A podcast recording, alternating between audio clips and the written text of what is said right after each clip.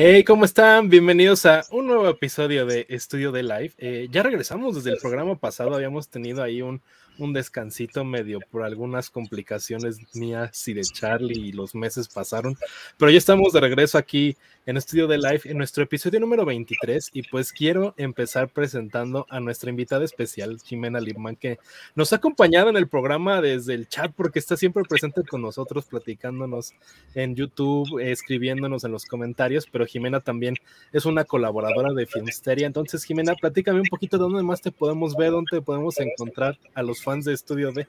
Ah, sí, bueno, hola, primero que nada, gracias Alon, gracias Charlie por la invitación, de verdad había sido uno, uno de mis sueños que me invitaran a Estudio D, entonces pues muchas gracias.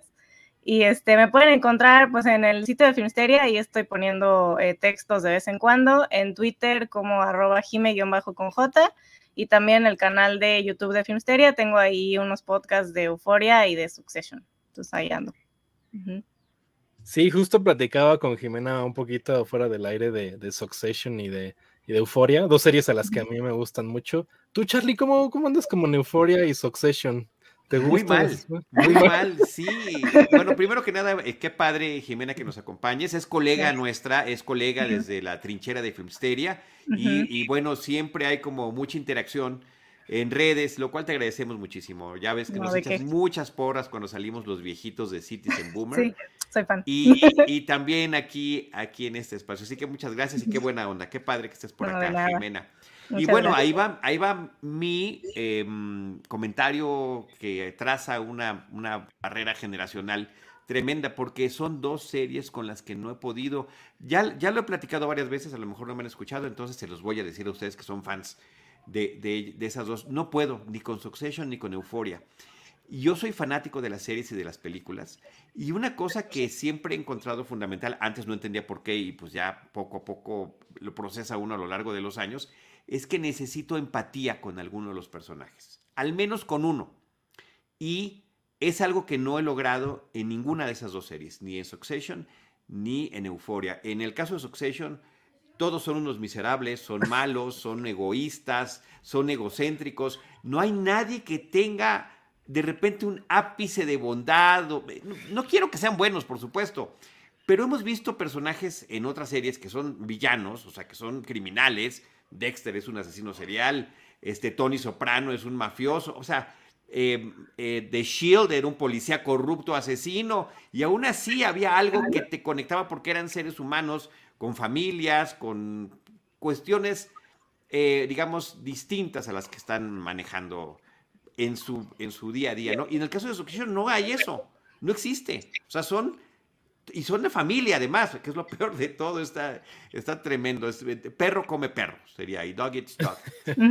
Y en el caso de Euforia, por muy bien que admiro el talento y presencia de Zendaya, en todos sus proyectos y este es uno de sus principales, pues aquí tampoco conecto porque me cuesta mucho trabajo entender a alguien que se autodestruye y que está en este proceso continuo de lastimarse. He visto como mm, cinco capítulos de la primera temporada y, no pude, o sea, me rendí, ¿no? Porque sentí que tenía oportunidades de considerar, de salir y, no tomaba ninguna de esas. Y pues sí, eh, ver a alguien que voluntariamente se está haciendo daño a sí mismo, me, cuesta trabajo.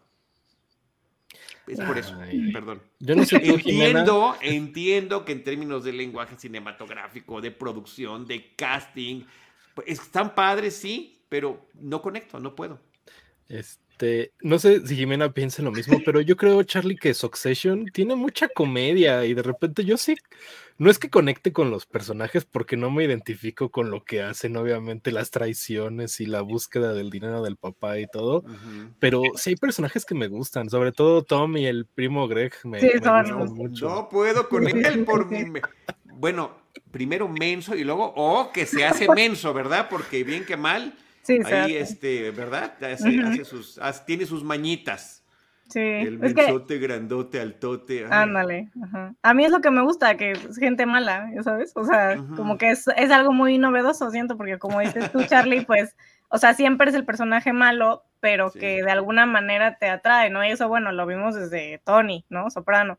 Pero esto es gente mala, punto, ¿no? O sea, y aún así, siento que es muy entretenido verlos y este como grupo tan selecto de los super mega ricos, ¿no? O sea, que no se ve en ningún otro lado y que es muy raro que alguien en la vida real se comporte de esa manera, ¿no? O sea, está padre y estos como lazos de familia, que no hay más drama que una familia, ¿no? O sea, y, y, esta, pues sí, esta cuestión como shakespeariana a mí es lo que me tiene muy, muy intrigada, ¿no? Entonces creo que eso es lo que a mí me gusta, que justo no son buenos, ¿no? Claro, pero es que gente no buena tristemente encontramos en la realidad constante y cotidianamente, lo cual es muy triste, ojalá no fueran así.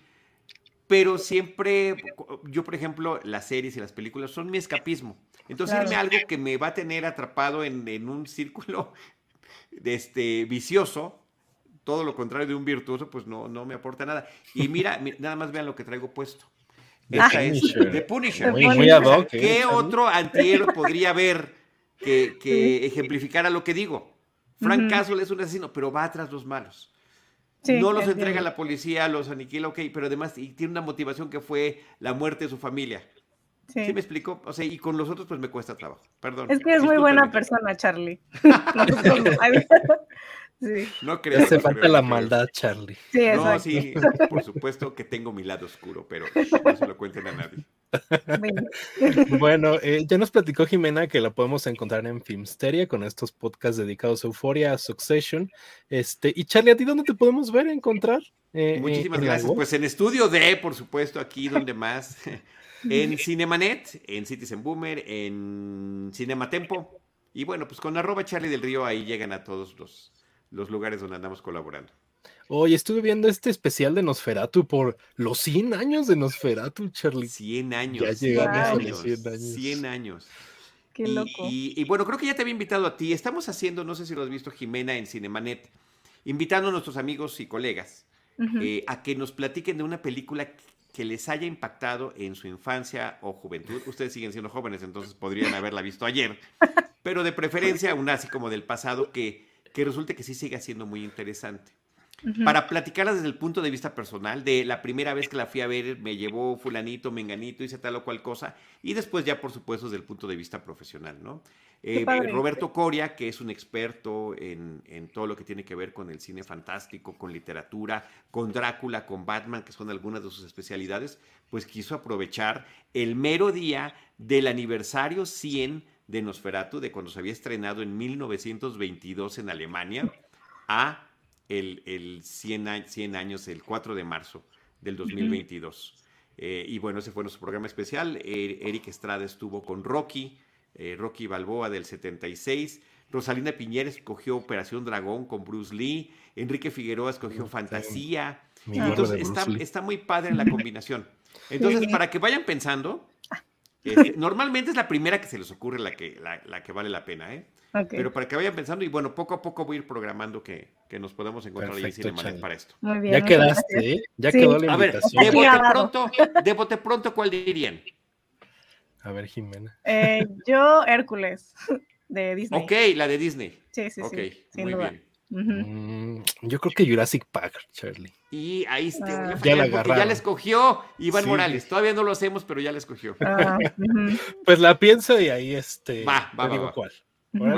Muy bien. Este, oye, dice aquí desde el Facebook de Charlie, porque estamos ahorita desde el Facebook de Charlie del Río, eh, Cine y Seres, dicen que lo que no saben es que Charlie es un sociópata. Sí, no creo, no creo. Saludos, Néstor, pero era nuestro secreto. ¿Por qué, pasó? Este, no, Charlie no tiene maldad en su alma y lo pueden ver aquí cada semana en estudio de. No, créanme, sí, sí, sí, tengo maldad, de verdad. créanme, créanme. Pero bueno. Este dicen, que, los calladitos son los más peligrosos. Sí, sí, pero ahí está, Dexter, lo dijiste, Charlie. Este, hay varios ejemplos ahí en el, en el cine y la televisión. Así es, así es. Bueno, eh, pasando a nuestro primer tema de esta semana, que por cierto Charlie ya mencionaba que viene muy ad hoc con Punisher, pues se anunció que llegarán Daredevil, Jessica Jones, Punisher, Luke Cage, Defenders a Disney Plus, no en Latinoamérica, todavía no se ha dado a conocer cómo va a estar la onda, pero sí Estados Unidos, Canadá, Reino Unido, Australia, Nueva Zelanda, y yo creo que eventualmente llegará aquí a México y a toda Latinoamérica, no sabemos cómo. Ahora, la noticia de esto obviamente es que cambia un poco el paradigma de Disney Plus, que ha sido una plataforma muy family friendly, ¿no? Todos los contenidos que están ahí son para niños, eh, o por lo menos hay series, algunas teens, pero pues si vieron las series de, Marvel de Netflix, pues hay algunas cosas que sí son definitivamente para adultos, ¿no? Algunas temáticas y pues en cuestión de violencia y sexo y demás cosas. Es por eso que la plataforma en Estados Unidos anunció que van a añadir una nueva opción de control parental, que es para que los padres decidan cómo va a estar los contenidos y en los perfiles cómo se van a poder ver. Entonces, yo traje este tema porque creo que es bastante importante darnos cuenta que Disney está cambiando Disney Plus como se ve y como se vende en algunos países, tomando en cuenta que nosotros acá desde México y Latinoamérica tenemos Star Plus, que se supone que es otra opción, otra plataforma con contenidos más maduros. Entonces, Jimena, ¿qué piensas de estos cambios? ¿Cómo crees que nos afecte de este lado? ¿Llegarán las series a Disney Plus acá o estarán en Star Plus? ¿Cómo ves que está esta situación? ¿Y las veías también? Esa es otra pregunta. ¿Las, veías, llegaste a ver? No, la verdad es que de Marvel casi no veo las series, o las que estaban en Netflix al menos. La única que vi fue eh, WandaVision, pero pues esa siempre ha estado en, Disney Plus, ¿no? Entonces, muy fan de Marvel, la verdad soy cada vez menos, lo mío es más DC, es lo me doy cuenta. Este, pero sí creo que Disney, pues desde siempre está buscando como que evolucionar para tratar de agradarle a todos, ¿no? O sea, primero estaba este catálogo muy infantil y ya ahorita parece que está sacando algo un poco más adulto y aquí como mencionaba Alons tenemos este Star Plus, ¿no? Entonces como que está tratando de eh, buscar agradarle o estar disponible para diferentes tipos de, espectadores, ¿no? Tanto niños como adolescentes hasta, hasta adultos, ¿no? Este, y creo que lo del control parental es súper importante porque yo, que soy maestra de niños chiquitos, es súper fácil para ellos este, eh, tener acceso al contenido y contenido que no es precisamente apto para, para niños, ¿no? O sea, yo luego escucho que están viendo así que el juego de calamar y es como, pero no es eso como para adultos, ¿no? O sea, digo, yo no la vi, pero asumo que es, ¿no?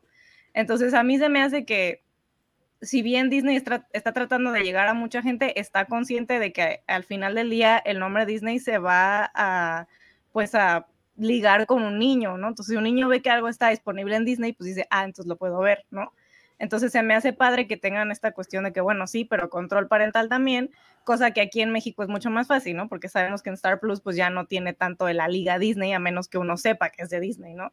Entonces, pues a mí se me hace que está, que está bien, digo, no me gusta a mí las series de, Marvel, aunque algunas sí me intrigan de las que están por estrenarse, pero pues creo que al final del día es un, intento de Disney pues de llegar a, más gente, ¿no? Siento.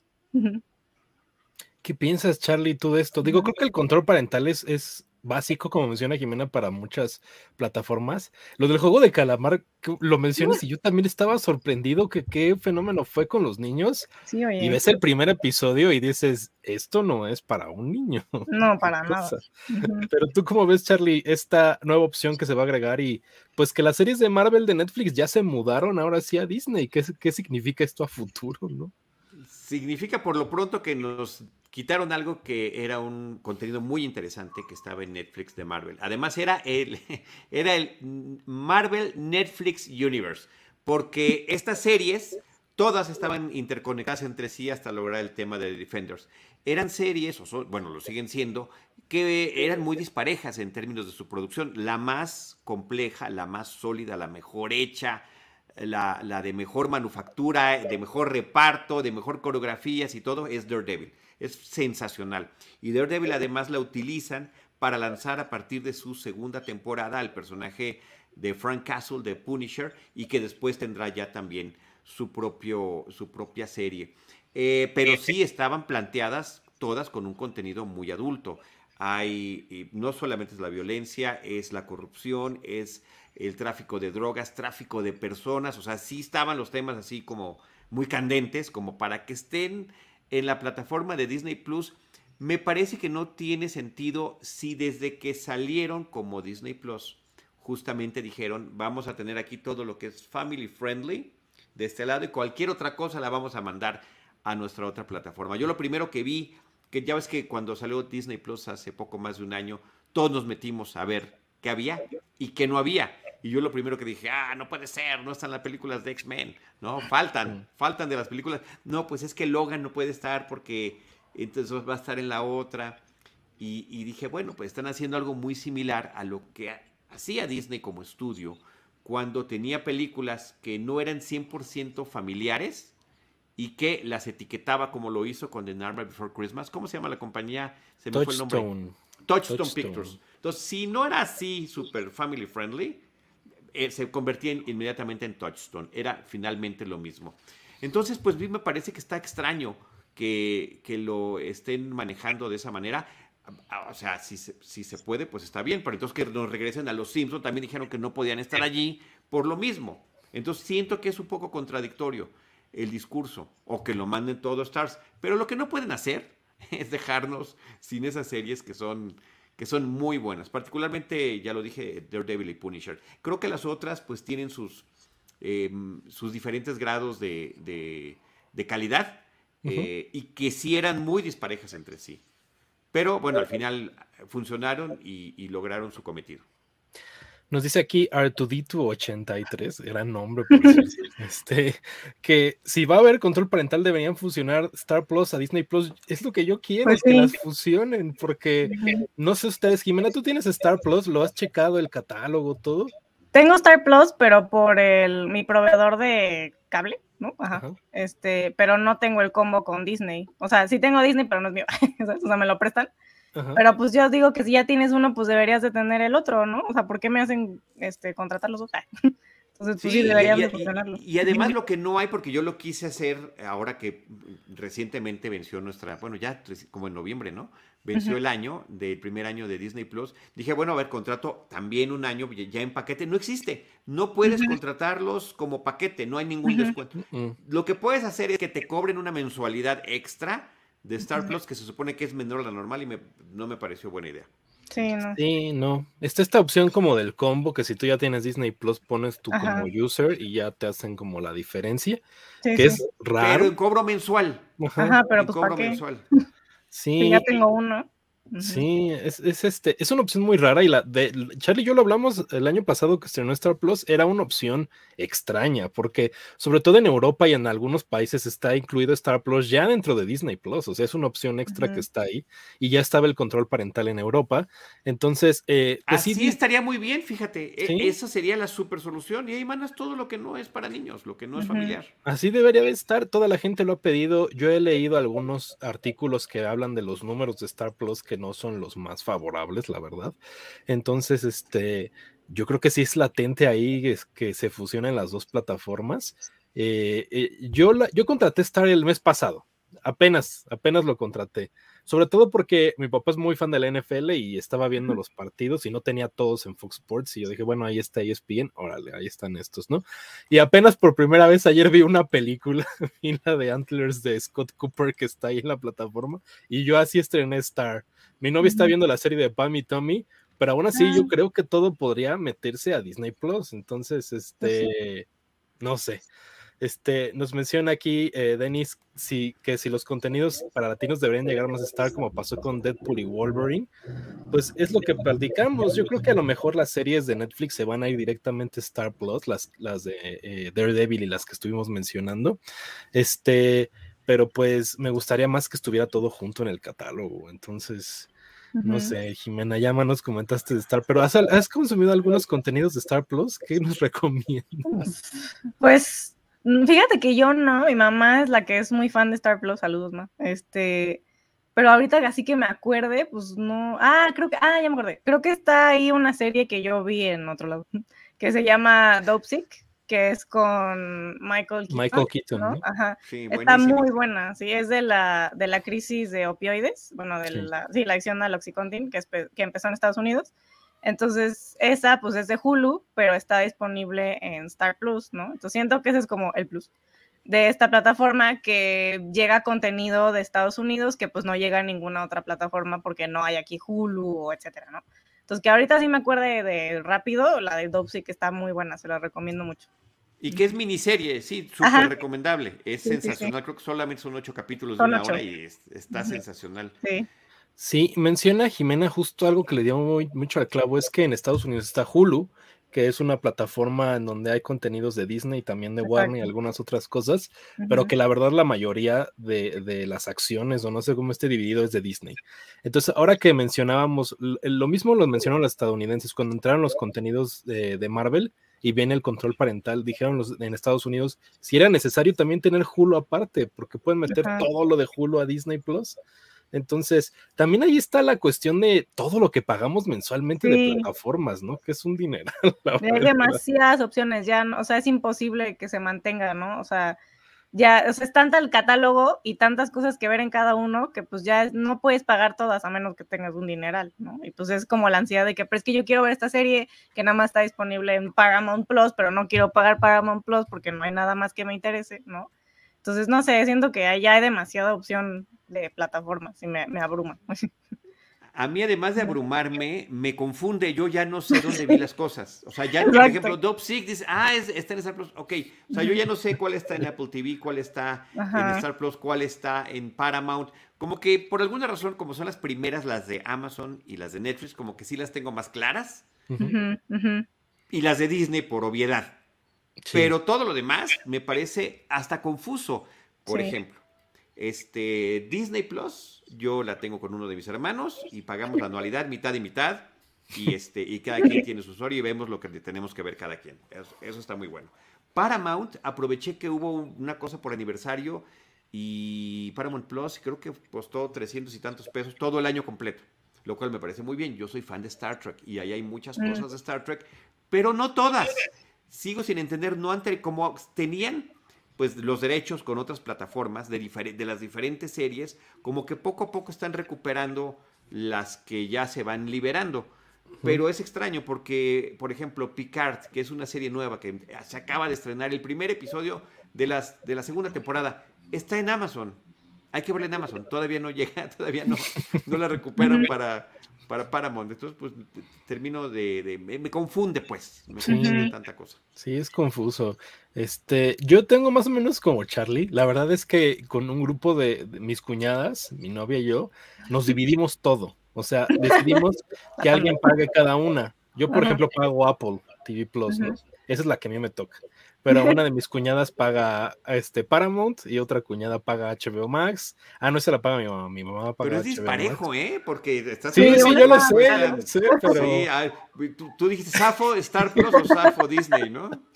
Este, hay unas que dividimos. Disney hacemos el pago anual y sí la dividimos entre todos, pero así es como nos manejamos. Entonces, yo tengo todas las plataformas y la verdad es que ni las uso tanto. O sea, si les soy sincero, es muy raro que yo me meta para montar ver algo, Charlie, porque pues es fan de Star Trek, pero yo que sepa, no recuerdo haber visto nada últimamente. Entonces, ya. yo quería recuperar Fraser, ¿te, acuerdas que te lo platiqué? Es más, contraté, tú me ayudaste, este, Alonso, porque estábamos checando si sí estaba Fraser o no. Tú ya tenías Paramount. Este, y lo pudiste checar que efectivamente estuviera esa serie.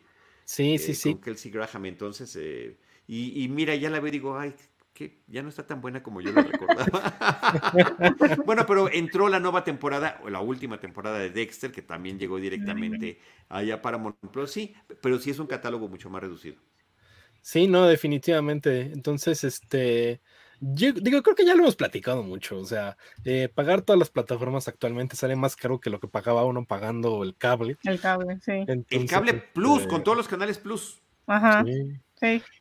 ¿Qué es lo que más consumes tú, Jimena? Sí, me imagino que HBO, por las, las los podcasts que tienes. ¿o Pues sí, últimamente sí. De hecho, hago una lista que eso se lo robé al Salón Rojo. Saludos, Alejandro Alemán que cuando anoto lo que veo en el año, lo anoto, anoto en qué plataforma la veo para final del año decir, bueno, cuál uso más, ¿no? O sea, y cuál ya ah, pues, no contrato, ¿no? Entonces, lo que estoy viendo en mi serie, en mi lista de series, que es lo que más consumo, lo que más he visto este año sí es HBO y Netflix, este, porque pues de Netflix estuvo Cobra Kai, ¿no? Que pues ahí sigo metida así. Este, una que se llama Cheer, que me gustó mucho de, de porristas, este, que Narcos México y así. Entonces, lo que más, más veo creo que es Netflix y este y HBO, justamente. yo tengo una táctica medio parecida, que en mi letterbox cada que logueo algo a mi diario, le pongo un tag de qué plataforma lo ah. vi. ¿Cómo estás en Letterboxd? Ah, sí, cuéntame. Ahorita lo paso.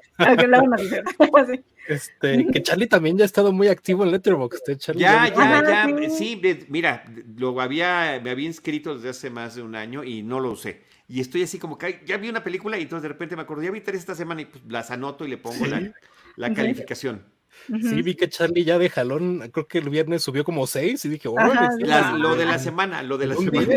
y hoy, subí como tres, creo. Sí, sí. Este, y eso es lo que yo hago, y, y, al final de año más o menos checo los tags a ver cuál tiene más. Y yo no lo pensaría, pero siempre tengo más Netflix. Y eso que yo no soy muy fanático de los contenidos de Netflix, pero muchas películas, sobre todo las nominadas y que de repente empiezan a llegar eh, como a mediados de año todo lo que va a estar a lo mejor en la temporada de premios, pues hay muchas opciones ahí en Netflix, entonces eso pasa. Pero sí somos muy fans de Disney Plus, Charlie y yo, por los contenidos y los extras y todo lo que hay. Los extras, nadie, tiene, nadie, nadie tiene los extras que tiene Disney Plus. Sí. sí. Este, entonces, pues ya saben qué va a pasar con, con Daredevil y las series de Marvel, no lo sé. Justo eh, aunando esto eh, a esta noticia, hoy estuve leyendo que había rumores ya bastante fuertes de que iba a haber una nueva temporada de Daredevil, pero ya producida completamente por Marvel, mm. Marvel en Marvel Studios. Entonces ya iba a estar como conjunto con, con el MCU y todo lo demás. Entonces creo que está bien. Todavía no está nada confirmado, pero yo creo que después de que vimos al personaje en la, última película de Spider-Man, pues creo que ya más o menos pinta para que por ahí vaya la línea. ¿Tú qué piensas, Charlie, de los personajes de estos de las series de Marvel que no habían aparecido, Punisher sobre todo, Luke Cage y Iron Fist, que a mí no me gustó el Iron Fist que vimos en la no, serie. No, está bueno, es el más light de todos, es el, la serie menos inteligente, podríamos decirlo de una manera suave, de esa manera, por no utilizar otro tipo de adjetivo calificativo. Eh, es a lo que me refería cuando les decía que había como mucha diversidad. El, el de Daredevil es súper oscuro y este es como, ¿no? Eh, muy simplón, es el, el ricachón que se fue y que regresó. Bueno, hasta me pierdo en la historia de, lo que se trata. Pero eh, sí me parece interesante que fueran todos parte de ese mismo universo que nos estaban presentando. Ahora, la preocupación que me queda, si hubiera alguna nueva temporada con Charlie Cox de Daredevil, sería que ojalá mantuvieran el estilo y el nivel y que no le rebajaran. Eh, por, ese, por ejemplo, eh, Wilson Fisk, el rey, que había salido y que está fenomenal en la serie de Daredevil, que ahí es donde lo presentan. Eh, pues tiene su aparición eh, con, esta serie que de, de, de, Hawkeye. De Hawkeye, ahí en Disney Plus, pero ya, la, ya lo sentí mucho más light. Y era un personaje pues increíblemente rudo. Sí. Se nota, ¿no? El cambio como de, la directiva de los que tienen Totalmente, totalmente. el cambio de clasificación. Cuando tú le cambias algo. Justamente lo que siempre tuvieron, lo que antes eran canales de paga y que ahora son plataformas como HBO, como Showtime era que se libraban de las restricciones de la televisión abierta. Y a partir de eso podían utilizar tanto lenguaje gráfico como escenas explícitas, como temas de violencia con mayor libertad y con, más, con una mayor cercanía al fenómeno cinematográfico. Y que terminó funcionando muy bien. O sea, Sex and the City, hace 400 años que salió, pues era una cosa increíblemente novedosa. Y este regreso, pues híjole, es bastante lamentable por ahí. Pero sí, sí leí, a, pesar de que extrañaba a mis amigas de, de, Sex and the City, no, no fue lo mismo reencontrármelas ya grandes. bueno. Oye, aquí hay varios comentarios de, de Denis. Y dice, ¿qué les ha parecido el precio y el contenido del catálogo de HBO Max? Que, eh, ¿Cómo se ha posicionado en el mercado? Bueno, yo también agarré un ofertón de HBO Max que estaba a la mitad de precio con pago mensual. Eh, fijo tu tarjeta, creo que pago 75 pesos, alguna cosa así, al mes. Y ojo, porque le pasó a un amigo, le pasó a Jaime Rosales, se, o sea, tuvo algún problema con la tarjeta y cuando no pudo cobrar HBO, le canceló el descuento. Sí, Entonces, este, ya, ya no es lo mismo. Pero setenta y tantos pesos al mes me parece, por, ah, por el contenido de HBO, me parece sensacional. Era de las cosas más caras que había con lo que hablábamos hace ratito del, de los pagos de cable de televisión de paga. ¿Qué piensas tú, Jimena, del precio de HBO en cuanto a contenido? Yo creo que bien. Pues bien, o sea, la verdad es que a mí lo que me gusta de HBO es que, o sea, creo que HBO ya se ha posicionado como de las mejores productoras de, series, ¿no? O sea, ellos dicen, no es televisión, es HBO.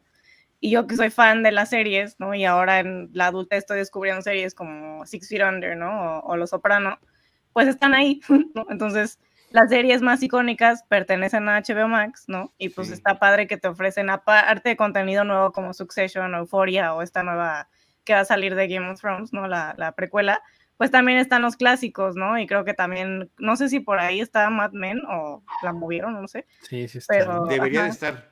Ajá. Pero pues tiene, tiene joyas y tiene contenido nuevo que pues es, es el mejor en la televisión, en mi opinión. Pues de White Lotus, ¿no? Es, es de, de HBO Max del año pasado. Entonces a mí se me hace bien el precio, creo que es bastante justo para lo que ofrece. Sí, a mí me pasa mucho esto actualmente. O sea, digo, la verdad es que los contenidos originales de Disney Plus, pues, se resumen en Star Wars y Marvel. Es la realidad, ¿no? Esas son las series que todo el mundo ve y por las que yo creo que mucha gente paga. Eso aparte de los estrenos como Encanto y que de repente ya viene esta semana estrena la nueva película de Pixar y demás. Pero yo confío mucho en los contenidos de HBO, ¿saben? Porque si yo veo una película original de Netflix, no es como que yo me aventure a verla así. A veces parecen original de Hallmark. Sí, de Blim. Sí, me han tocado unas así de, bueno, vamos a ver esta a ciegas y no, qué cosa, yo ya no lo hago, ¿no? Pero los contenidos de HBO sí siento que hay una calidad ahí que sabes que por lo menos va a estar, ¿no?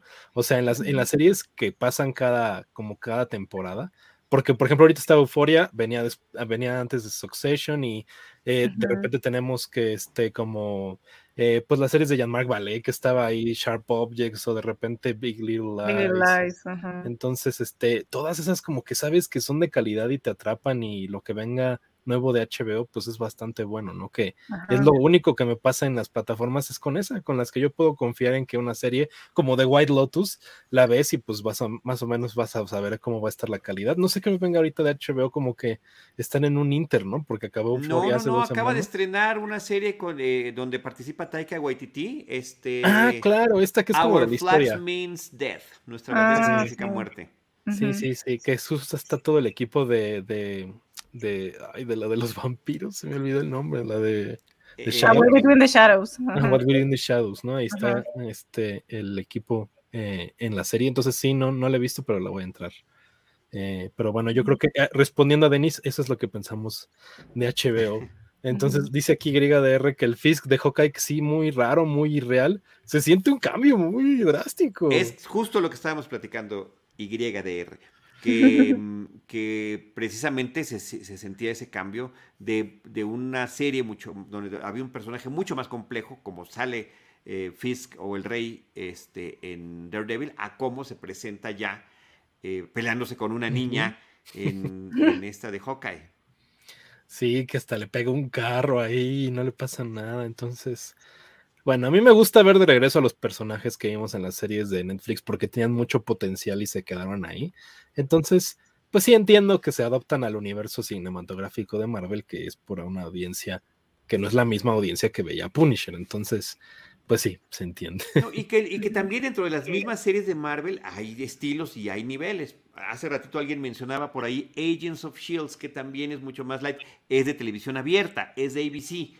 Entonces, bueno, sí la rescata directamente y pues se queda ahí ya en el catálogo. No sé si también era el, era el caso similar al de Agent Carter que me parece que estaba muy interesante. no la terminé de ver, eh, pero me parece que el planteamiento era muy bueno, porque después de lo que vemos de Agent Carter en, en la película de, Captain America, y, después de todo lo que hace, resulta que la quiere como secretaria, ¿no? O sea, una película muy, una serie pues que plantea un tema vigente. Hoy mismo estamos transmitiendo en, en el 8M este, este episodio, y ahí vendría mucho a cuento una serie con los, eh, las temáticas que plantea. Sí, yo no vi bien Agent Carter, no sé, Jimena, ¿tú la viste? No. No. no. Este, un ojito, aunque sean los primeros episodios, dos o tres episodios, nada más para que vean el cambio de cómo estaba ella posicionada en, los altos mandos eh, de, directivos entre la coalición Estados Unidos, eh, Gran Bretaña durante la Segunda Guerra Mundial con el proyecto de, Captain America y lo que sucede en cuanto la regresan ya a casa. Sí. Oye, eh, nos menciona aquí algo aquí, Denis, que justo vi en Twitter esta semana, que parece que hay un deal de HBO eh, Max con Latinoamérica para tener estrenos de Sony, que según yo sí estaba ahí, como Morbius, Venom 2 y Spider-Man No Way Home. Bueno, que justo veía, No Way Home, ya vi que ya está. Jaime Rosales en la semana diciendo que no. Sí. Que, que, eso es fake news. Pero además había imágenes donde ponían ya No Way Home y le ponían el logotipo de HBO. Digo, ya es muy creativa y las, la, tecnología lo permite, lo facilita. No sé cómo estén los tratos. Sé que en Estados Unidos sí hay un deal que tenía Warner con algunas producciones de Sony y, y, y Spider-Man sí va a llegar a HBO Max en Estados Unidos. No sé cómo se maneja aquí en México, pero también hubo un nuevo deal de Sony con Disney que para, creo que terminando este año, se van a incluir los contenidos de Sony en Disney Plus. Entonces, son cosas ahí bien raras de, de tratos que no valen en Estados Unidos y en México no es lo mismo. Entonces, hay alguien que sepa de distribución, pues que no se Jaime es el que sabe. un día invítalo, plantea bien las preguntas y Jaime le fascina, es un, es un mundo. Jaime Rosales, el productor de Saludos a Jaime, que a veces nos ve, también nos ha comentado a veces nos ve, no se ha presentado, porque luego a veces también tiene programa simultáneo. Es más, debe de ser porque hoy toca programa con este Enrique Figueroa de Cinema Tempo Historia. Mm. Ah, pues ahí está. Un saludo a Jaime y pues ahí lo invitaremos a otro episodio. y a Enrique que también a veces nos ve que, que ninguno de los dos son fans de Disney, entonces este, que nos ayuden ahí con los otros temas para darle la vuelta y que no hablemos tanto de, el ratón. O que, no nos pongan a tratar de defenderlo después de sus quejas que tienen. Sí, yo tengo quejas también de Disney, pero las hablaré en otro programa, porque hay unas situaciones ahí medio feas que están pasando. Este, otra de las noticias eh, que se dio a conocer esta semana fue que a partir de este año, a finales de 2022, Disney Plus contará con una versión más barata del servicio, pero que incorporará, incorporará comerciales. Entonces, eso va a empezar en Estados Unidos a finales de 2022 y estaba leyendo las notas de los eh, accionistas y parece ser que en Latinoamérica empezará a llegar a partir del primer cuarto de 2023. Entonces, pues no sé, a ver Jimena, ¿qué piensas de esta nueva opción de Disney Plus más barato pero con comercial? No, o sea, es que a mí lo que más me choca de, por ejemplo, cuando veo YouTube son los comerciales. O sea, la verdad tengo AdBlock desde hace mil años porque no lo soporto, ¿sabes? Entonces, lo padre de las plataformas, pues es que nunca hay este, comerciales, ¿no? Y digo, está bien que den esta cosa de que sea más barato, ¿no? Pero pues, o sea, no sé si valga tanto la pena, pues si estás pagando por el Disney completo, pues a mí qué me importa. Y aparte, ¿a cuánto le van a quitar? ¿no? O sea, eso también hay que ver, ¿no? O sea, igual le quitan así de que 50 pesos, pues, bueno, X, ¿no? Entonces, no sé, depende de cuánto le quitan, pero al menos yo no lo contrataría porque qué flojera estar viendo eh, comerciales a cada rato cuando es justo lo que quiero evitar, ¿no? De verlo en la tele o en YouTube, ¿no? Entonces, no sé, no, la neta no se me hace llamativo, no sé. Oye, ya nos acostumbramos a no ver comerciales, ¿no? O sea, yo creo que eso ha sido una de las pocas bondades, o bueno, una de las grandes bondades de las plataformas de streaming. ¿Qué piensas, Charlie, de esta opción de Disney Plus? Yo te voy a decir que soy pionero de ver las cosas sin comerciales. Eh, hace muchos años, antes de las, antes de las, muchísimo antes de las plataformas y antes de que llegaran además muchas cosas aquí a México, yo grababa las cosas en, en antena parabólica. Entonces oh. tenía el contrato de, ciertos canales, dejaba el videocassette VHS grabando toda la semana, ¿no? Todo programado y ya en la semana empezaba a ver todas las cosas y por supuesto que me brincaba los comerciales y, dejé de ver televisión abierta. Entonces sí, yo soy enemigo de ver las cosas con comerciales. Me duele mucho que en el cine tengas que soplarte 15, 20 minutos de anuncios, trailers, comerciales y demás, eh, lo cual me parece que es terrible. Pero sí, no me parece. A ver, me parece que efectivamente, como dice Jimena, si es un súper descuento, pues habrá ¿no? bolsillos que les hará muy bien eh, ahorrarse eso, pero es muy incómodo estar viendo las cosas con, con comerciales. Em, de las plataformas actuales, pues la única que medio lo hace es Amazon Prime Video, que pones algo y te quiere echar 30 segundos ahí de algún promo, pero bueno, está la, la opción de skip inmediatamente no, no tienes ni que esperar. Es más, antes de que aparezca el skip, le pones skip y, se va. Este, pero, y, inclusive, sí estoy, yo sí pago YouTube, que son 99 pesitos, para no tener ningún tipo de comercial. Y que además, con el teléfono, que yo a veces hay contenido que programas, este, por ejemplo, no sé, de noticias o de opinión de aquí de México que, que salen en, en YouTube, este, pues ahí lo escucho, lo escucho como si fuera radio y este, brincando comerciales, pero, pero no lo puedes hacer a, menos que tengas el pago de YouTube, porque si no tienes que tener la, abierto esto o no puedes abrir otra aplicación simultáneamente. Sí me explico, ¿verdad? Sí. Este, mencionas, Charlie, lo de los comerciales en el cine, que, que yo recuerdo esta transición en cuando, cuando empezaron a incorporar comerciales comerciales de cosas, de productos, ¿no? Porque eran los cortos, eran los trailers lo que veíamos y de repente la vemos que de Banamex, que de Iron El Palacio de Hierro, de, coches, de refrescos, de papas.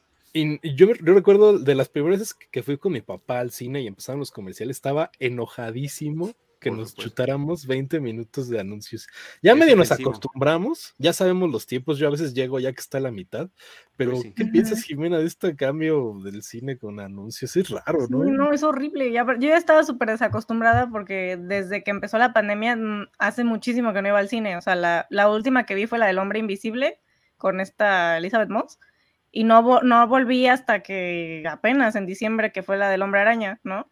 Entonces ahorita volví a ir por eh, Batman y este y sí fue desesperante, o sea, fue como, pero a qué hora empieza esta película que por sí dura como la cuaresma, ¿no? Entonces, sí, de por, sí dura tres horas y eh, soplate 20 minutos de anuncios. Minutos de, ajá, y aparte a mí no me gusta llegar ya después de los anuncios porque está oscuro y no veo bien en la oscuridad, entonces prefiero llegar temprano y ya ver mi asiento y pues estar ahí cómoda.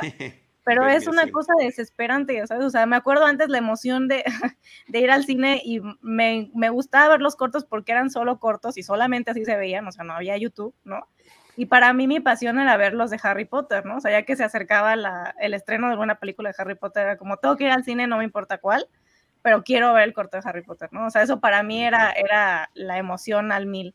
Pero ahorita, pues ya con, con YouTube, pues ya, pues cuando quiero puedo ver el, el, el, avance que se estrena luego, luego, ¿no? Digo, ya no veo las de Harry Potter, pero este, las que yo quiera ver, pues ya las puedo ver en YouTube y ya siento que no tiene ningún sentido ni los cortos, ni los, o sea, no es mucho menos, ¿no? O sea, es desesperante y aparte, o sea, por las personas, personalidades que se agarran para los comerciales de los cines, ¿no? o sea, Cinemex o Cinepolis, es espantoso, o sea, Omar Chaparro, este Adrián Uribe, Consuelo Duval, o sea, creo que alguna vez Chumel estuvo ahí, pero por favor, ¿no? O sea, o luego, la verdad, con todo respeto a esta cápsula de qué película ver, no me acuerdo en qué cine era de los dos, pero así que por, esta gente no sabe nada de cine, ¿sabes? O sea, me desespera muchísimo lo que escogen para poner antes de una película, o sea, que si de por sí ya te soplaste cuatro mil este, anuncios y cuatro mil cortos de películas que ya sabes que vienen, encima estas cápsulas o esto de que compre la dulcería, no sé qué, y sale ahí de que Consuelo Duval es desesperante. O sea, yo ya no, no aguanto más esas cosas y eso que nada más fue una vez apenas que fui a ver Batman,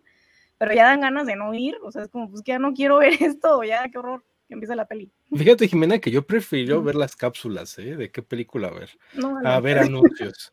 O sea, ah, bueno, sí, sí, sí, sí. Por lo menos sabes y te dan información de las películas. Que mira, los que vemos muchos cines sabemos qué películas están en la cartelera y de qué tratan, ¿no? Pero creo que para mí es más bienvenido eso que, chutarme el comercial de, Palacio de Hierro, como dice Charlie. para mí ninguno, para mí ninguno, ninguno, ninguna de las anteriores. Y lo peor de todo es que también he tratado de hacer trampa y dices, bueno, tengo, me siento numerado, ya tengo mi lugar. Yo soy de orilla, entonces no importa que tampoco veo bien en la oscuridad, pero ya sé que es, no, si llego a la fila, pues es ese de la orillita, el que es el mío. Eh, pero lo malo es que a veces duran 20 minutos, a veces duran 15, a veces duran 10 y ocasionalmente no ponen. Entonces, es una ruleta rusa de decir, claro, voy a llegar más tarde, no, porque puede que llegues y que ya haya empezado tu película, ya eso sí es dramático. Yo los tengo medio cronometrados en 20 minutos. O sea, ya los cuento. Más o menos, más o menos. Sí varía, ¿eh? Mientras más seguido vas, más, digo, previo a la pandemia, era evidente que sí había grandes diferencias. Entre 10 y más de 20 a veces, ¿eh? Casi 25. Pero sí, menciona a Jimena que vas a ver Batman que dura tres horas y luego todo lo demás sales del cine tardísimo. Y eso, o sea, yo vi los aquí, o sea. Sí. Está muy buena. Sí, este, aprobamos también, te vimos. Sí, totalmente. Charlillo. ¿Ya le pusieron sus estrellitas en el letterbox? Yo ya. Cuatro. Yo también le puse cuatro, tú. Ah, le puse cuatro y medio. Yo soy. Está bien, está bien. Se lo merece. Este, Ujú. eh, nos comenta aquí Mérida Montes que las plataformas crearon el mundo ideal sin comerciales. Pues sí, ya nos acostumbramos, como menciona Charlie. Yo también pago el, el YouTube Premium, la verdad, ¿eh?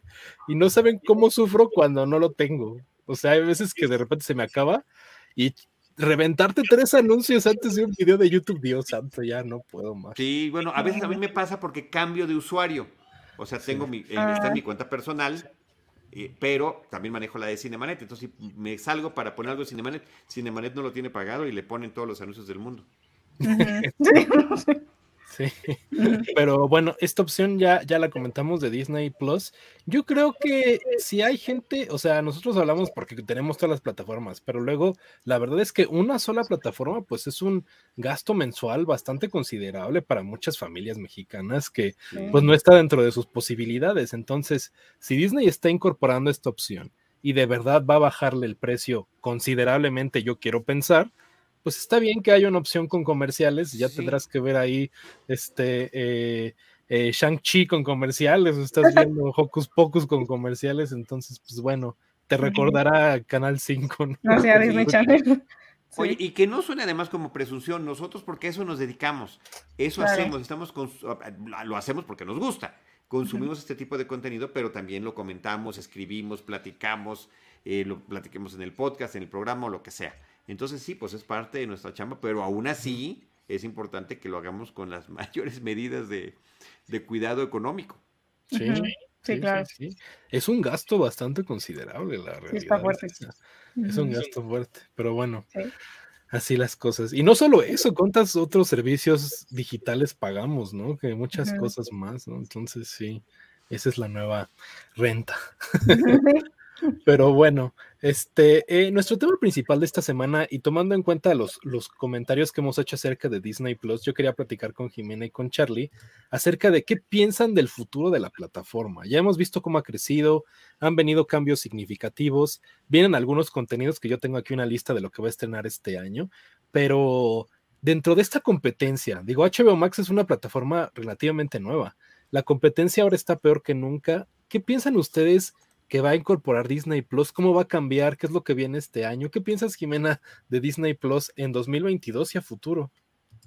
Pues yo, o sea, yo llegué muy tarde a Disney Plus, les digo, porque no, ya a mí no me interesaba este, contratarlo, pero mi tío Oscar, saludos, tuvo la bondad de prestarme su cuenta, ¿no? Y yo estaba fascinada porque, por ejemplo, esa, esa que recomendaron ustedes hace unos programas, bueno, hace varios, de como el behind the scenes de los juegos de Disney, de las Ah, atracciones, sí. a mí me, así me fascinó porque amo el de la mansión embrujada, ¿no?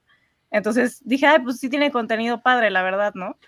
Pero ya después como que se me olvidó que existía Disney Plus, ¿no? Y la verdad, yo sé que me voy a ver muy mal, disculpen, pero tengo maneras de ver Disney Plus, ya sabes que no estoy contratando Disney Plus, ¿no? Entonces para mí no es una necesidad tenerlo, pero justo con esta lista que mencionas, ¿no? Que ya me la me hiciste favor de mandármela, sí me interesa mucho lo que está por venir, ¿no? O sea, y sobre todo a mí que trabajo con niños, ¿no? O sea, si yo no vi Encanto, yo estoy fuera, o sea, guacala, Jime, ¿no? Entonces, tengo que mantenerme eh, constantemente viendo el contenido que ellos consumen, pues para poder hablar en su mismo lenguaje, ¿no?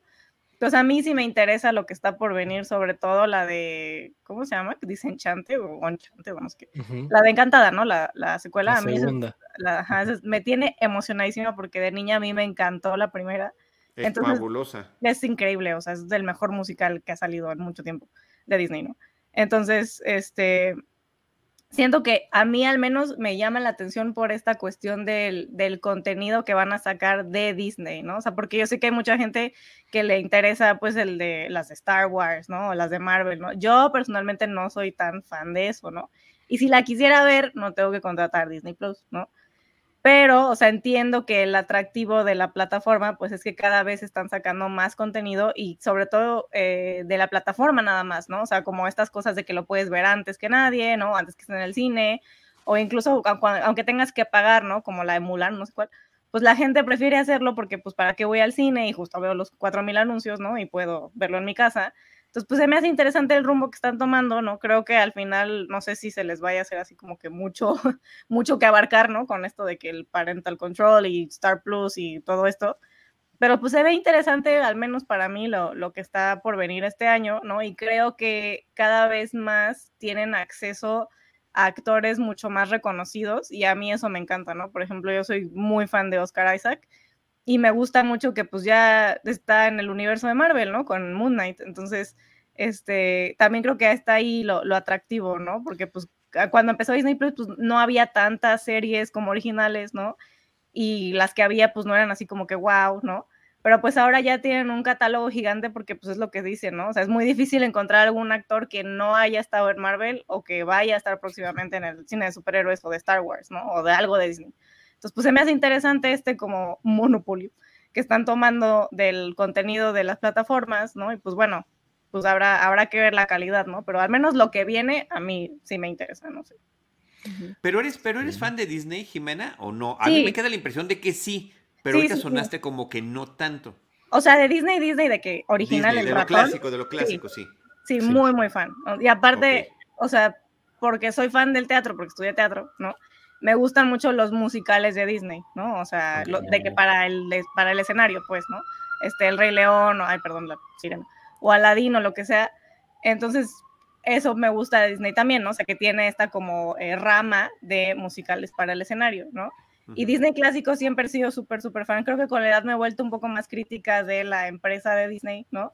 Pero el contenido a mí me encanta, ¿no? Solamente que no tengo Disney Plus. o sea, pero sí me gusta, de verdad, soy muy fan de Disney, por eso los escucho ustedes, ¿no? Pero no necesariamente Star Wars o Marvel o esa parte o Pixar eso, como que eso no tanto. Es que eso es un ya un tema de decisión corporativa que han comprado esas propiedades esas marcas esas franquicias y también las están dejando bajo el sello de Disney. Pero creo que cuando eh, Alonso, Diana Su o yo hablamos de Disney, de que nos gusta Disney, estamos pensando en lo clásico, estamos pensando en las películas animadas, estamos pensando por extensión porque Pixar es un caso similar. Al principio era una era otra compañía donde había un deal para la distribución.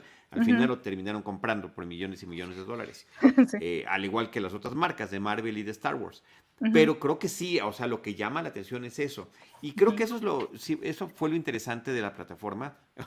Tanto Alonso, yo, Diana, eso seguramente tú también, pues las tenemos en, en DVD o las tenemos en Blu-ray, o sea, ya las poseemos porque a ese grado de gusto les tenemos a las películas. Pero también está padre tener esa facilidad de acceso. Y creo que a los papás de ahora, pues también les resulta increíble poder compartir todas esas cosas que distintas generaciones vivieron ahora con los pequeños. Y como todas las plataformas, que es lo que eh, ha hecho inclusive HBO desde el principio, cuando salió HBO, era un, un canal de paga para ver películas. Pero empezaron a hacer sus películas originales y después sus series porque sabían, ellos fueron los que inventaron eso. Sabían que tenían que crear sus contenidos originales para amarrar al, a la gente. Porque sabían que además las películas que tuvieran en su catálogo, pues se compran por determinado tiempo. Se tienen los derechos por determinado tiempo. Dos, tres, cinco, diez años, los que sean. Pero este, sí, el, desde hace mucho, el futuro ya es el presente y ese presente es, tienes que tener tu propio contenido. Y reitero lo que dije hace rato, nadie como Disney Plus de las plataformas para ponernos detrás de cámaras, makings, eh, temas en torno, resúmenes, que son muy prácticos y que, y que están muy bien. Y aparte, con toda esta lista de cosas que vienen, pues claro, dices, por supuesto que sí. Eh, ¿Qué tan posicionada estará? Porque también lo estaban preguntando por ahí, Dennis Geek. Eh, pues quién sabe, a mí me parece que ya lo está, más de lo que pensábamos. Netflix yo decía que es como la plataforma, es como la tele abierta porque es la primera plataforma que hubo y es la que pega primero, pega más fuerte. Y es la que más, más diversidad tiene. Como que todo el mundo la tiene. Pero después yo creo que estaría Disney. Ya, eh, y, y, con el tema de la cuestión familiar, pues mucho más. Entonces yo creo que va muy bien. Sí, ¿sabes qué? Creo que Jimena le dio un poco el clavo y es este, esta parte como de el miedo a estar fuera, ¿no? O sea, de no platicar la serie del momento, de no estar presente en la película del momento. Encanto ya lo hemos dicho Charlie y yo, no esperábamos nada y de repente todo fin de año y seguimos ahorita. Estaba viendo ya ayer unos videos que ya empieza a ver este, como lo eran con Ana y Elsa, estas chicas que se visten y van a las fiestas y ahora puedes tener allá a tu Mirabel y a, Ajá, entonces este, pues es un fenómeno sociocultural y uno como padre, pues imagínate que el niño vaya a la escuela y vea todo lo de encanto y pues no lo pueda ver, también es difícil, ¿no? O sea, es un aspecto difícil. Y, y, este, no sé tú, Charlie, me imagino que tu hijo se ha de haber chutado las películas así en loop muchas veces, ¿no? Como de ver 20 veces Moana y ya te sabías todas las canciones y todo. Eh, él era de Cars. Ah. Todo lo de Cars era una cosa así impresionante de verla una tras otra. Y, creo que viéndolo en retrospectiva, porque las vio desde muy chiquito, me lo echó a perder porque el ritmo eh, de una película como de una película de pizza y de una película de coches es vertiginoso. Entonces ya cualquier otra cosa ya le da flojera, ¿sabes? O sea, eh, eh, Cars, la primera, es soy velocidad, soy un rayo, y de ahí no paras hasta que se acaba la película. Entonces él digo, oye, hijo, ven a ver Dumbo. Y no, bueno, o sea, no, se me da la espalda y se va, se va, se va ofendido de que le quise poner. Entonces, ahorita, por ejemplo, tengo sobrinos, cuates, niño y niña que tienen tres años, acaban de cumplir tres, los hijos de mi hermano, y sí les dije a sus papás, a mi hermano y a mi cuñada, pónganles primero las clásicas. Y ya después les van metiendo las demás para que agarren la onda. Y bueno, piden Dumbo, piden la, piden la dama y el vagabundo, piden los aristogatos y bueno, me siento yo como globito. De, felicidad y de alegría. Oye, Pero sí son consejos importantes para los papás. Para los papás. Sobre todo em, partiendo del error cometido en casa. Bueno, pero no sabías, Charlie, que ibas tú No, no sabía, pues no sabía. No sabía, lo juro. Jimena, que mencionabas que, trabajas mucho con niños, pues eres maestra. ¿El fenómeno de encanto sigue o ya va de salida o qué viene de entrada?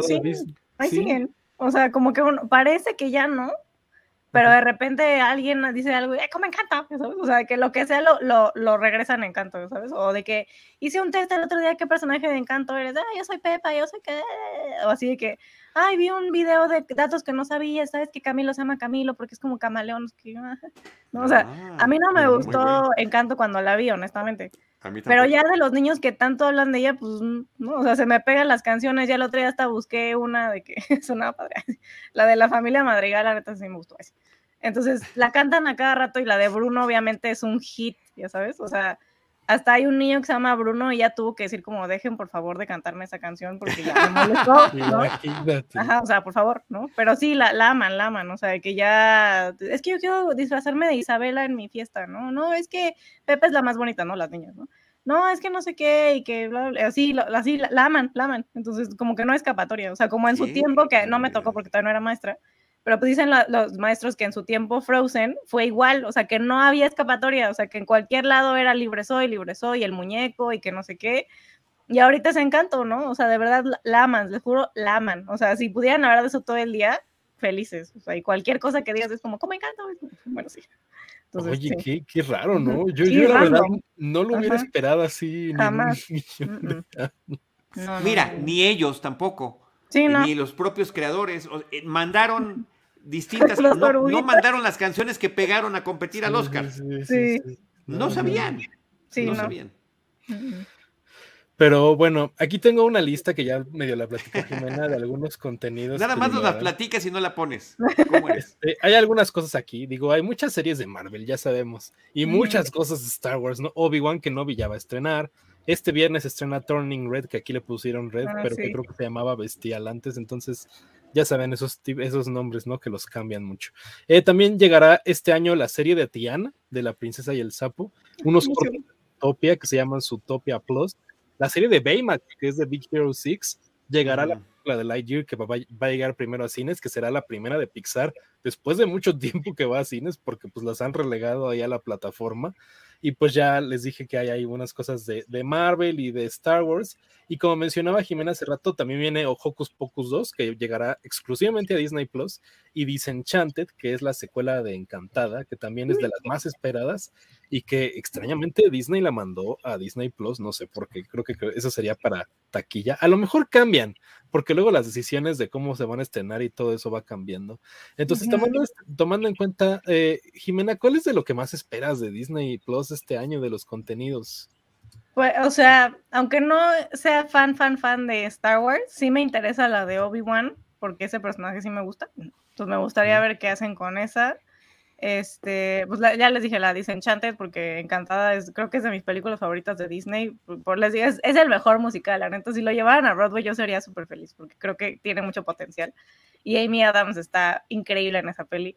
De hecho, es una de las que recuerdo mucho ver en el cine con mi mamá y se moría de risa con la, con la ardillita, ya no me acuerdo cómo se llama pero la ardillita, ¿no? Chip, creo. Este, no, no, no es cierto. Eh, bueno, esa cosa. Este, hay una escena en la que como que se asusta y como que se hace popó, ¿no? Y bueno, mi mamá así se rió como media hora todavía después de que había acabado la película. Entonces creo que esa, esa me, me, trae muy buenos recuerdos y estoy muy emocionada por la, por la secuela. Y fíjate que también me interesa la de Turning Red, porque los niños me dijeron, ¿no? que se veía bonita y busqué el corto y se me hace súper interesante, ¿no? O sea, encima de que es una niña pues asiática o, asiática americana, ¿no? Que está padre. Este, creo que es una metáfora muy bonita para la pubertad, ¿no? De esta niña que se, que se cambia, que se transforma en un mapache o no sé qué sea eso, ¿no? O sea, la cosa roja. Y se me hace súper lindo, entonces creo que ese, ese contenido a mí me interesa sobre todo porque pues es una manera para mí de acercarme a mis alumnos, ¿no? Entonces, cuando veo un contenido Disney que a mí se me hace interesante, es como, ah, qué padre, ¿no? O sea, porque pues es muy difícil ya que yo me meta a películas de, de niños, ¿no? O sea, pues por la edad que, que, tengo, y que no sea Disney clásico, ¿no? O sea, como que, pues a mí me gusta ver una y una y una otra, vez, pues de que Mulan y Hércules y así, ¿no? Pero así que tú digas, uy, o sea, como que me, me emocionan mucho los estrenos de Disney nuevo, pues la neta no, así. O sea, sí me gustó muchísimo Luca, por ejemplo, o sea, Luca la, ya la vi como tres veces porque la amé, y los, a los niños no, extrañamente, pero bueno. Entonces, este, me, me, interesa mucho la de Turning Red y la de Obi-Wan. Tal vez le dé una oportunidad a la de Moon Knight, porque les digo, me gusta mucho Oscar Isaac y creo que sale por ahí Ethan Hawk, entonces se ve como que un elenco interesante. Y pues creo que son las que más, más me interesan. Las demás, ay, yo no sé ni quién sea Soca, honestamente, entonces lo demás no, no tengo idea. Pero esas se ven padres. ¿Qué piensas, Charlie, de lo que dijo? Yo quiero ver a Soca. está bien, está bien. Sí. Con, las mismas ganas que tengo de, de ver la de Obi-Wan. Pues ojalá que estén buenas, siempre me cuesta mucho trabajo. Hay tantas cosas que ya están hechas y que se puede hablar a conciencia de lo que ya vimos, que lo demás son puras expectativas y puros sueños y puro ojalá que les salga bien, ojalá que, que sí nos guste, ya veremos, hasta la de Disenchanted.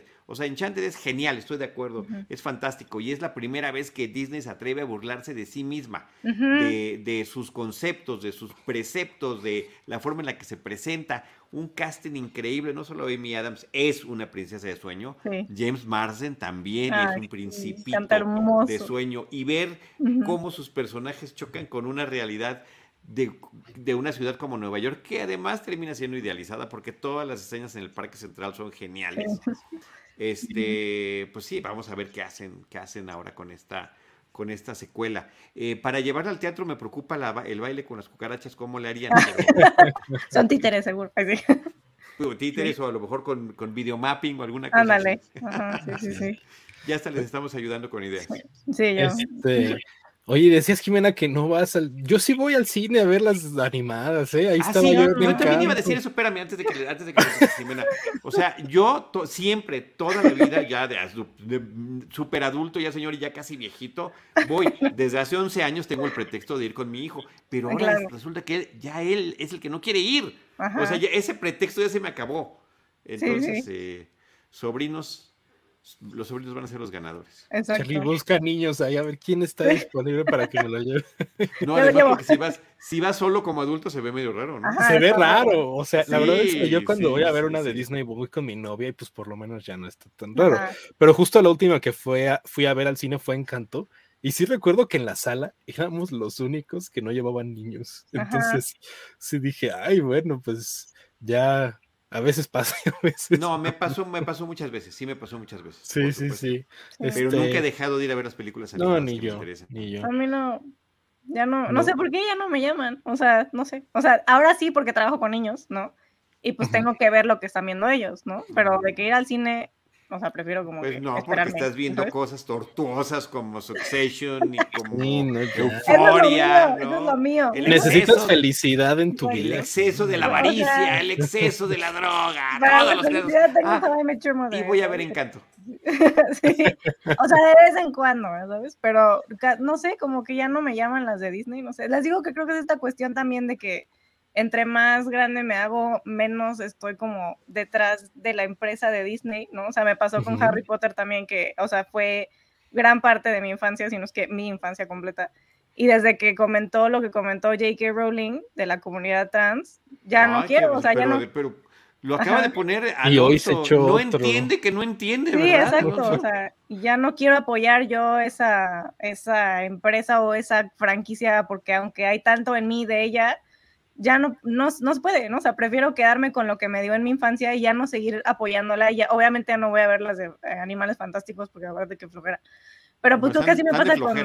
Ajá. Oye, pero el especial este estuvo buenísimo, ¿no? Este de que, estrenaron a, principio ah, de año, el reencuentro. ¿Lo viste, Jimena? No lo sí lo vi, porque pues ni modo que no. Pero, pero no es que, o sea, como que es mucho fan service, ¿no? Y siento que ya, o sea, es lo que les digo, como que estuvo padre las entrevistas, ¿no? Y Elena Bonham Carter y así. Pero no, o sea, yo lo intenté y no se puede separar la franquicia de J.K. Rowling, ¿no? O sea, porque hasta en el mismo video, aunque no sale ella claramente, porque no le voy a imitar, sí hay como videos, ¿no?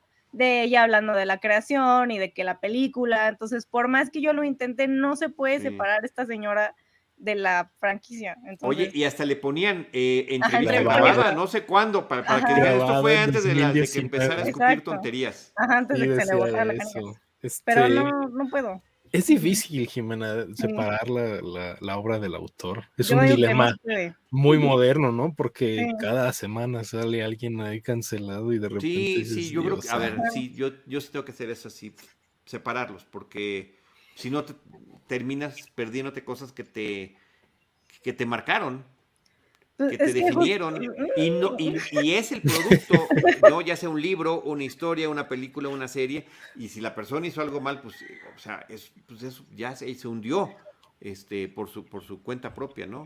Pero, no debería afectar una obra que además es un trabajo colaborativo, o sea, hay actores, guionistas, eh, efectos especiales, etcétera, todo lo los diferentes eh, aspectos de una producción fílmica o televisiva. ¿Qué ibas a decir, Jimena? Sí, pero, o sea, es que yo siento que no se puede separar la obra del artista porque aunque es cierto que fue algo como que, digamos que entre la obra y tú, que creo que lo mencionó Daniel Radcliffe en su momento, ¿no? O sea, que si, si los libros te acompañaron en tu niñez y te hicieron creer que el amor es la fuerza más poderosa del mundo y que no se puede vivir separando gente en moguls o magos o ricos o pobres, no sé qué, eso es entre el libro y tú y eso es sagrado, ¿no? O sea, no lo puede manchar nadie con sus comentarios y tiene razón, ¿no?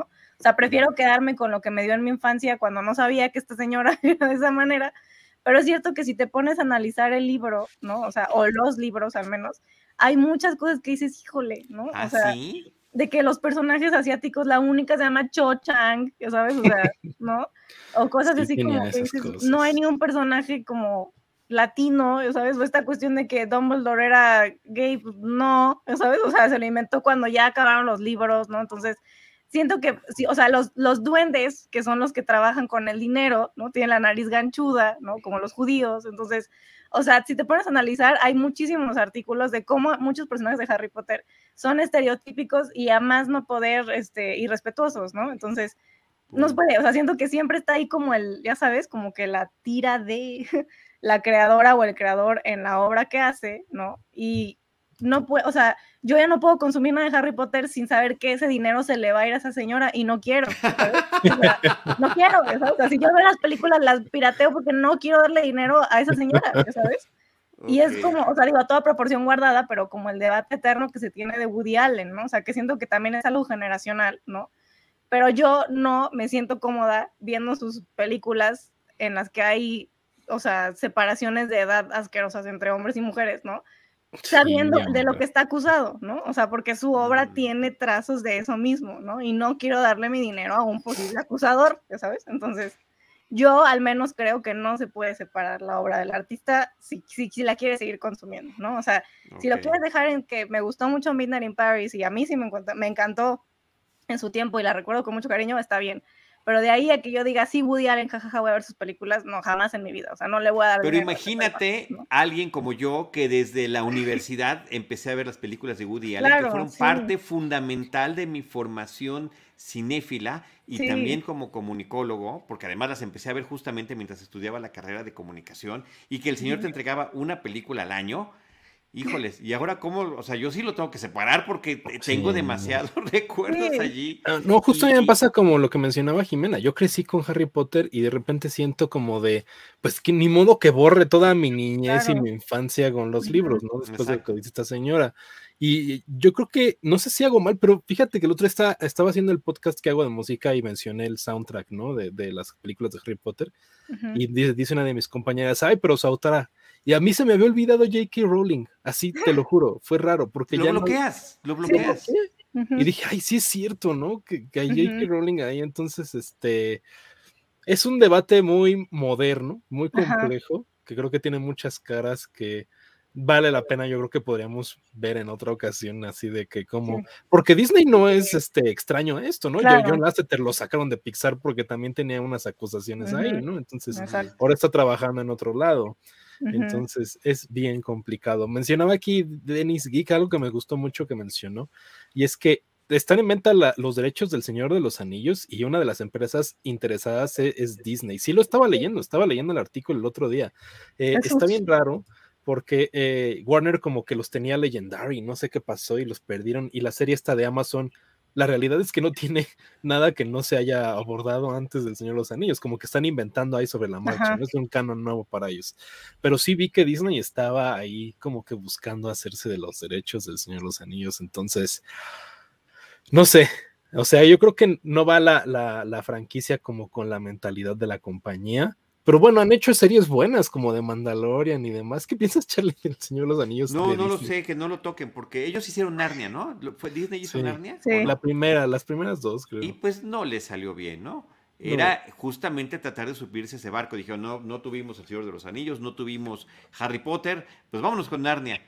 Y, y yo lamento que no les haya funcionado es un tema de estilo y de tono con el que lo presentaron. Entonces, pues no, que no lo manoseen, mejor que lo dejen así. Tú, Jimena, ¿qué opinas? Sí, igual. O sea, creo que El Señor de los Anillos significa mucho para muchas personas, ¿no? Incluso a mí, que les juro, apenas lo descubrí porque en, mi tiempo, así, cuando salieron estaba muy chiquita y me daba mucho miedo, pero las descubrí recientemente y me encantaron. O sea, creo que son películas valiosísimas que justo significan muchísimo para muchas muchas personas, ¿no? Y creo que es mejor que las dejen en paz, ¿no? O sea, sea quien sea, no por ser, no por ser Disney, solo que ya están las películas, son increíbles, o sea, hicieron historia, ¿no? Los libros son, pues supongo que, bueno, no sé.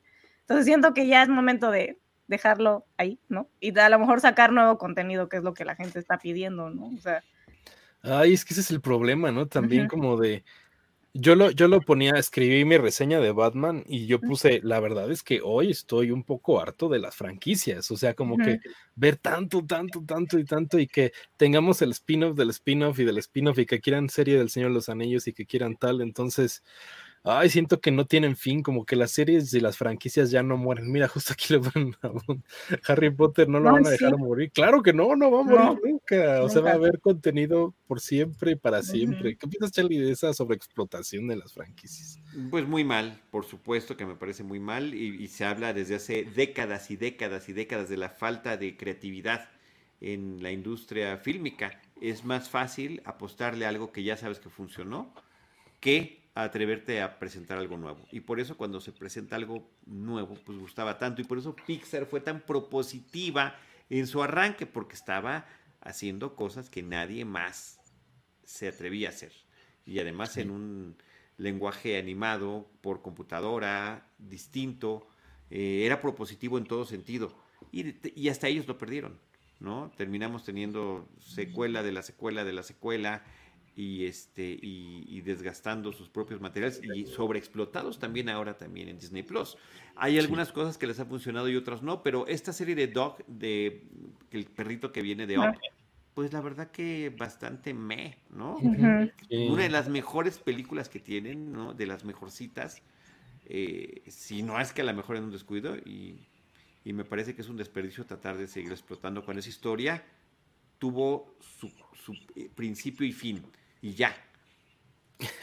que unas pegan y unas no, ¿no? O sea, creo que Monsters at Work nos gustó a mí y a Charlie, lo platicamos en un programa de Diana Azul. Pero a mí no me gusta Monsters University. Bueno, sí me gusta Monsters University, pero me quedé gordo que el tema está ya súper trillado.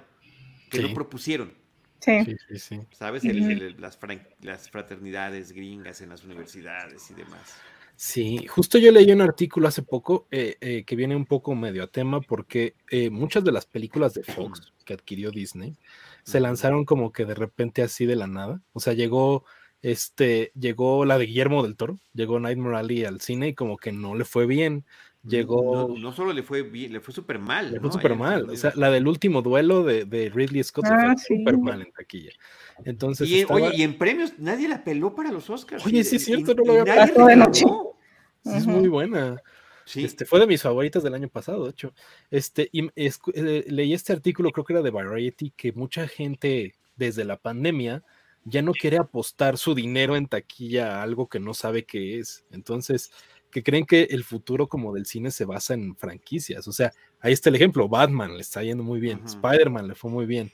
Y lo demás, pues no, no le está yendo bien. Como que la gente ya no se quiere arriesgar a ver una película de la que no sabe qué está pasando ni de algo que no viene de nada, pues. O sea, como estos ejemplos que acabo de dar, ¿no? Entonces, no sé, no sé qué vaya a pasar. El mismo Ben Affleck tuiteó hace poco como de que él piensa que el futuro se va a basar en películas de Marvel en la taquilla y ya todo lo demás streaming, que yo espero que no sea así. No. Pero, no, no, pues además también, eso, digo, ya hay un desgaste ahorita del tema de superhéroes. Sí, hombre. O sea, fue cute en su momento, pero ya suficiente, ¿no? Pues yo pensaría lo mismo, Charlie, pero pues cuántas películas de Marvel y de DC hay este año. y las series y las... y las series y nunca acaba. Este, pero bueno, regresando ya para finalizar al tema que les mencionaba de los contenidos, pues yo creo que espero Red, que ya estrena esta semana, o sea, estrena este viernes, entonces creo que me llama mucho la atención. Lamento que no llegue a cines, esas decisiones corporativas de Disney que yo platicaba con Diana hace poco, como de por qué las siguen mandando y la gente de Pixar que está muy descontenta con estas decisiones, de que sus películas están relegando, sienten ellos a que no estrenen en taquilla es muy raro. no sé si hay un pleito allí, de verdad que suena hasta. Eh, sí, es extraño, porque la decisión ya estaba de que la película estrenaba en cines, y cuando se vino esta última ola de COVID hace en enero, dijeron, no, pues ya lo mandamos vamos a mandar directo a streaming. Pero la realidad es que ahorita el cine está en un buen momento. Ahí está Batman, otra vez el ejemplo, que le está yendo muy bien en taquilla. Y pues yo creo que una película de Pixar en cines hubiera tenido buenos resultados. Entonces, unas decisiones muy raras. Oigan, ya hablando de este regreso a los cines, ya quitaron el que te bloqueen los asientos. Ya lo quitaron. Sí, ya. Qué horror. lo quitaron. Para mí era el sueño de toda mi vida. Yo siempre estaba buscando lugares para no estar apartadito. Pre-pandemia, ¿eh? O sea, eh, qué bueno que la veamos todos juntos, pero cada quien en su lugarcito. Y ahorita ya se quitó eso. A mí me encantaba que escogías uno y se ponía rojo a, los lados. Ya para que no hubiera bueno, no nadie. Sí, no. Yo, fui a ver Batman el fin de semana. Me costó trabajo encontrar una función. ¿eh? Yo la ah, estaba buscando en ¿Ah, IMAX y solo encontré una el viernes a las 11 de la noche. De ahí en ah. fuera estaba todo lleno. Todo la el fin de semana. pantalla, Alonso, nadie me hace caso. Está muy buena, se escucha muy bien y se ve muy bien. Es en Cinemex, ¿no? La macro pantalla. No, no, no, es en Cinépolis. Este, la que yo conozco que me queda es la de Patio Universidad. Ok, eh, ok. Lo voy a checar porque sí fue un Via Crucis que yo encontraba boletos para ver Batman. Y pues el cine estaba lleno, entonces ya no había los lugares bloqueados, entonces no sé cómo les tocó a ustedes, Jimena, el fin de semana el cine bien, más o menos. Pues sí, es que yo soy cuate de provincia, entonces. y aparte las, las funciones más llenas están dobladas y pues yo la quería ver en inglés, entonces este, había muy pocas en inglés justo y las que más había, o sea, de que cada hora eran en español, entonces fueron las que se llenaron. Y yo fui a las tres y media de la tarde porque dije, no, voy a salir a las 10 de la noche de aquí, ¿verdad? Entonces la busqué lo más temprano posible y estuvo bien. O sea, sí, no, mi mamá y yo nos cambiamos de lugar porque, o sea, donde yo los compré, según yo no había nadie, pero supongo que después alguien compró y estaban atrás de nosotros y nos choca tener gente atrás. Entonces, de por sí siempre, ¿no? Entonces nos bajamos una, una, fila cuando vimos que no venía nadie. Y ya, se estuvo bien, estuvimos ella y yo, no había nadie atrás ni nadie al lado, entonces, ni enfrente. Entonces estuvo bien, la neta, no estaba lleno. Tú, Charlie, ¿cómo te tocó? Porque no, fuiste a la de pues, prensa, ¿verdad, Charlie? Sí fuiste no, no fui a la de prensa, no, no, no, ahí iba a ser en el toreo, imagínate. y luego había una este opción 4DX que no sé, a mí me llegó. No, mira, se estrenó el miércoles, entonces compré boletos en la macro pantalla a las 11 de la mañana ah. y me fui con Enrique Figueroa. Había ah. súper poquita gente. Se vio, además, ya ves que también he escuchado muchas quejas de que no está bien calibrada el, proyector, que se ve demasiado oscura. No, aquí se veía muy bien se escucha fantástico y había muy poquita gente. Soy fan de ese cine. Ok. A mí me y sí, te puede distribuir. Y como soy de orilla, todo el mundo se va así como, ¿no? Bolas ahí, como muéganos. Sí, te tocó oscuro entonces a ti, Jimena. Sí, era como, mm". o sea, ya después vi imágenes así como de otros cines u otras funciones, no sé, y fue como, ah, o sea, por ejemplo, la Baticueva, o no sé cómo se llama, sí, pues dónde está él, ¿no? O sea, no, en el milenio fue como, ¿qué es eso? Y ya después vi que hasta tenía como que unos arcos y que pasaban unos este, murciélagos. ¿A poco? O sea, como que sí está muy oscura, la verdad. O sea, sí fue como, ay, ¿qué es esto? Pero de todo no. Sí, leí ese comentario que había una como carta de Matt Reeves de cómo se tenían ah, que calibrar los proyectores. Yo la vi en IMAX y se veía súper claro, entonces ah, estaba bien calibrado el proyector, yo creo. Pero me ha tocado mucho eso de las películas obscuras, ¿eh? De que de repente me recuerdo que vi No Time to Die, la de James Bond, y yo yo mm. digo, ay, ¿qué está pasando? No alcanzo a ver. Como ese episodio de Game of Thrones donde no se veía. Ah, sí, sí. Qué horror, qué experiencia, ¿eh? Sí. Este, y bueno, también la película que, que, se me antoja es la que justo sé esta semana, que es la de Chippy Dale, que es como una secuela espiritual, diría yo, de, de quien engañó a Roger Rabbit. ¿Viste el trailer, Charlie? No, pero vi que te super emocionó a ti y a mucha gente de tu generación este, de Rescue Rangers, ¿no? Sí, es que justo hacen una combinación de animación. Bueno, no es, es como un engaño de animación tradicional, porque sí es CGI, pero lo hacen como si fuera tradicional, con CGI y hay referencias de cómo ha sido la animación con el paso de los años y estas películas, como las que hacía Robert Zemeckis, como Beowulf, ¿te acuerdas? Que eran unas bien raro, ¿no? El Uncanny Valley que le dicen. Entonces hay referencias a eso y aparecen personajes clásicos. Sale Roger Rabbit, sale este gato que bailaba con Paula Abdul, sale Rico mm. MacPato. Entonces yo por eso digo que se siente como secuela espiritual de, de Roger Rabbit y me llama mucho la atención. Entonces, eso es.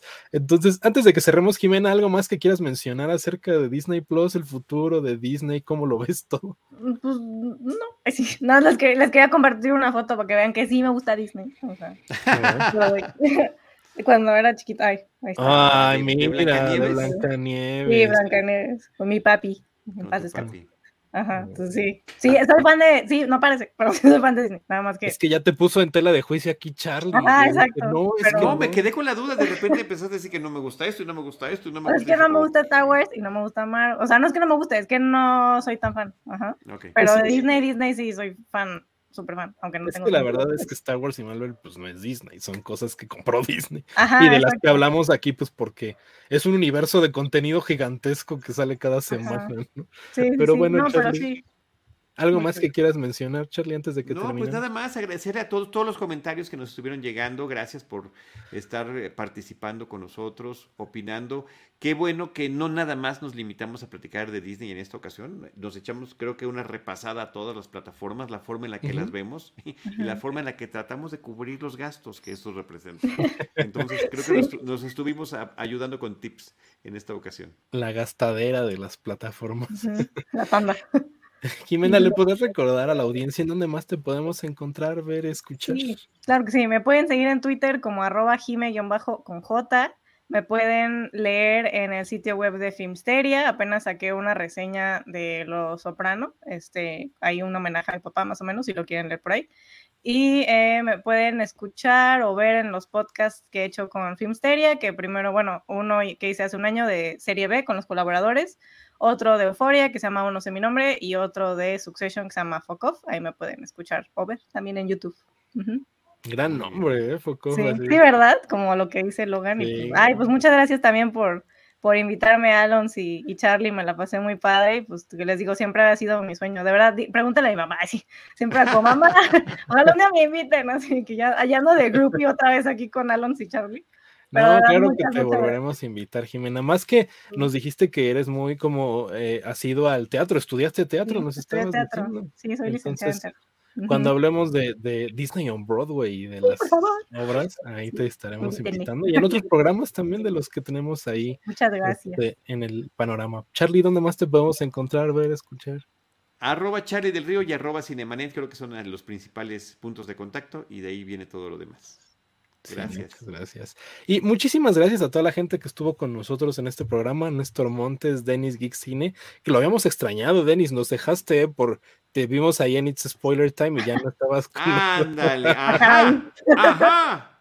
Ajá. Es cierto, que por cierto, Rana nos debe la segunda parte de la podcast de Estudio D que nos quedamos ahí, que estábamos haciendo la colaboración. Un saludo a, Rana y a Diana que quería estar en este programa y que ya no nos pudimos poner Ese fue Alonso, Diana Su, fue Alonso. Diana, con mi teléfono, pero ahorita te escribo para que no se Artudito 83, eh, Merida Bundes, eh, a Ketabundes, que también nos ayuda acá en el Gracias, producción. Producción YDR.